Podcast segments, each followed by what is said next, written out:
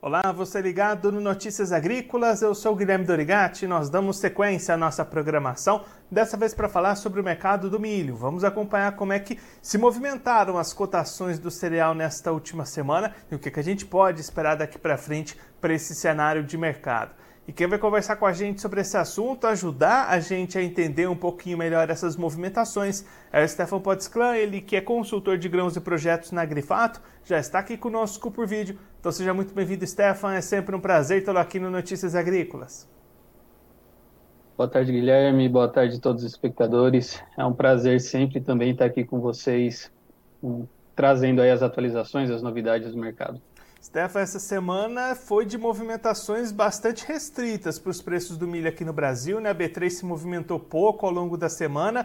O que é que tem segurado essas cotações, dado essa fixação ali, essa lateralidade para o mercado nesse momento? Olha, Guilherme, a gente tem aí a combinação de múltiplos fatores, né? Agindo nesse momento. Primeiro, a gente tem o, o teto da paridade de exportação, né? Hoje a gente tem indicações de preço no milho do Porto daqui para o final do ano, né, esses próximos 90 dias aí praticamente na casa de 63 reais a saca, 64.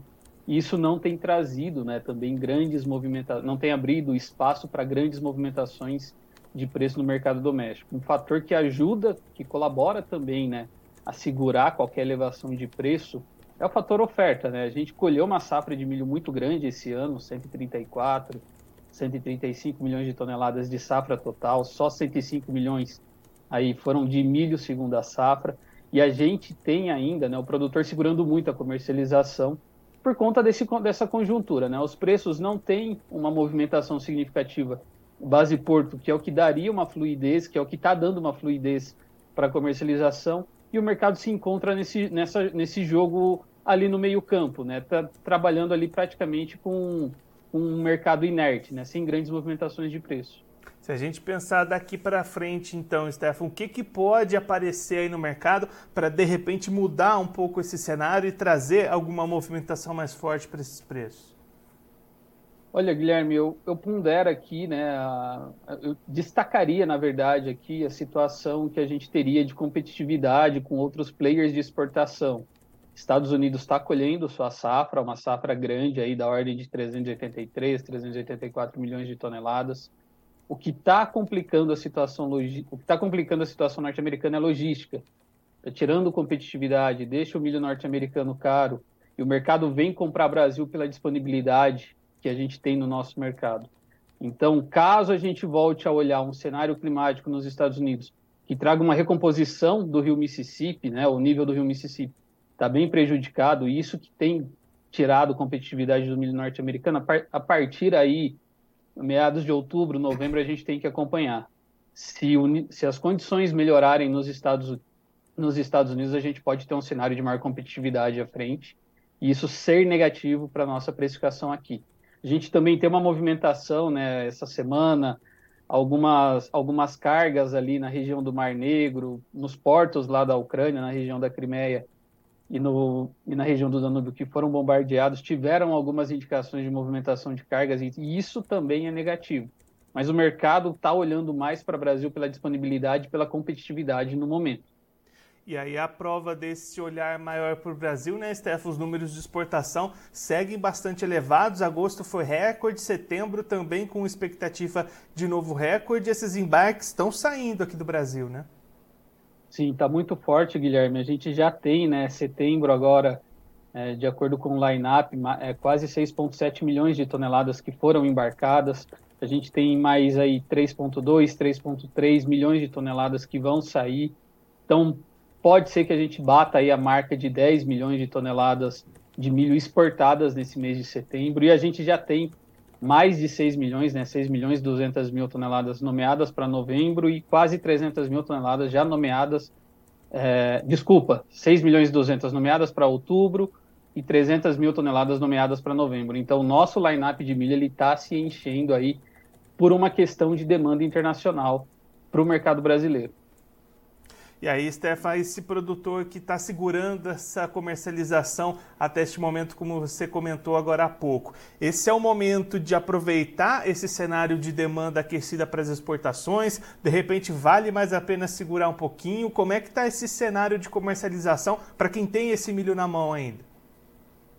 Um outro fator, Guilherme, que vai é, adicionar um, um, um oriente, uma orientação de movimentação do mercado essa safra de soja, porque se a gente colheu uma safra de soja muito boa, uma safra de milho espetacular, e essa safra de soja a gente tiver o calendário aí de plantio relativamente bom, em termos de desenvolvimento de campo, as chuvas colaborarem para uma safra grande, a gente pode ter um adicional de pressão de liquidação para o final do ano, dezembro, janeiro, começando 2024. E isso pode deixar o mercado aí relativamente sem muito espaço para alçar patamares mais elevados de preço. Então, um, um, fator que eu destacaria aqui, né, que a gente tem que olhar também para a safrinha 23, 24 é, e para o milho como um todo 23, 24. Hoje as indicações aí de margem ao produtor, é, principalmente centro-oeste, né, não, não estão aí interessantes. Então, a gente pondera aí uma forte possibilidade, né, como a Conab já reportou e outros players que a gente vem acompanhando também estão reportando uma, uma grande possibilidade aí de redução de área plantada. Hoje a gente coloca aí da ordem de 800 a 1.000 hectares, a 1.2, 1.3 milhões de hectares de redução de área total para milho ano que para milho nessa safra 23 24. Então, o mercado como um todo, tanto do lado do produtor quanto do lado do comprador, tem que estar atento a essa, a, a essa situação.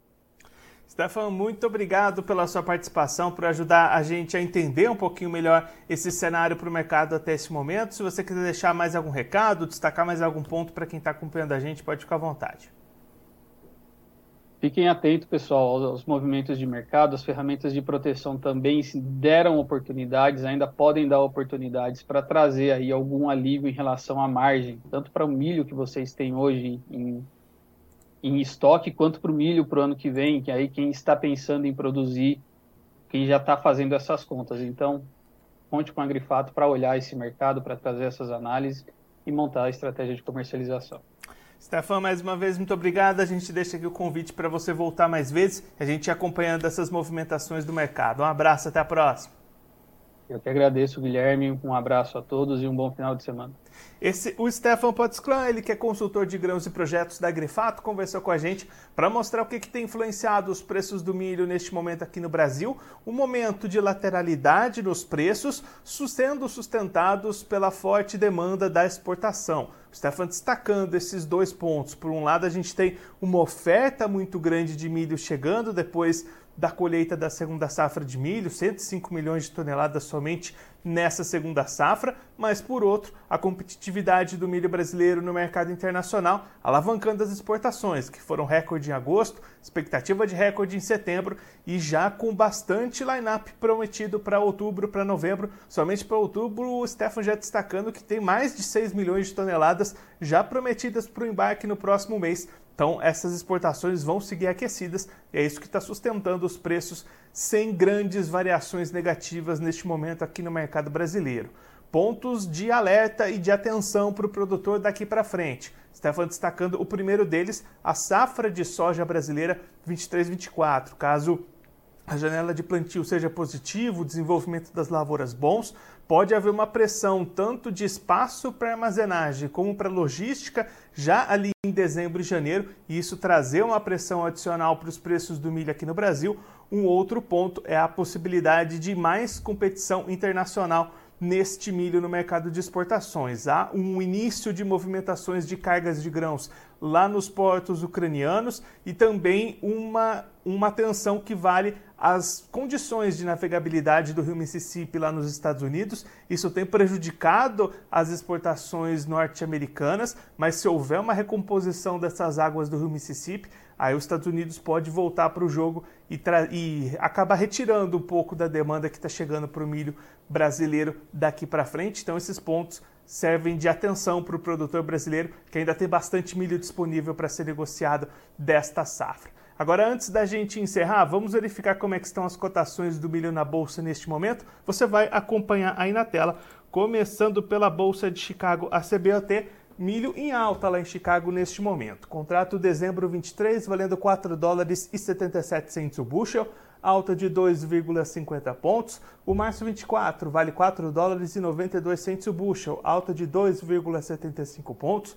Maio 24 valendo 5 dólares e 1 cent, 1 cent o bushel, alta de 3 pontos.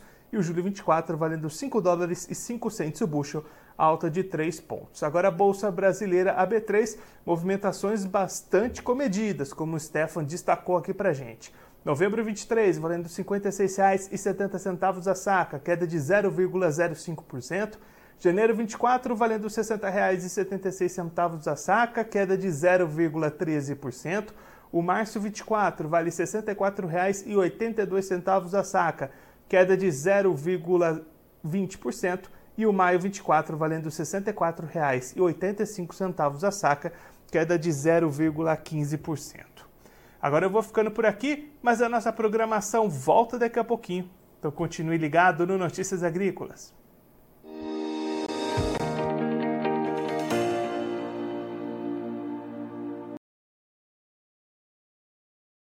Participe das nossas mídias sociais no Facebook Notícias Agrícolas, no Instagram, arroba Notícias Agrícolas e em nosso Twitter, arroba Noteagri. E para assistir todos os vídeos, se inscreva no YouTube, na Twitch, no Notícias Agrícolas Oficial.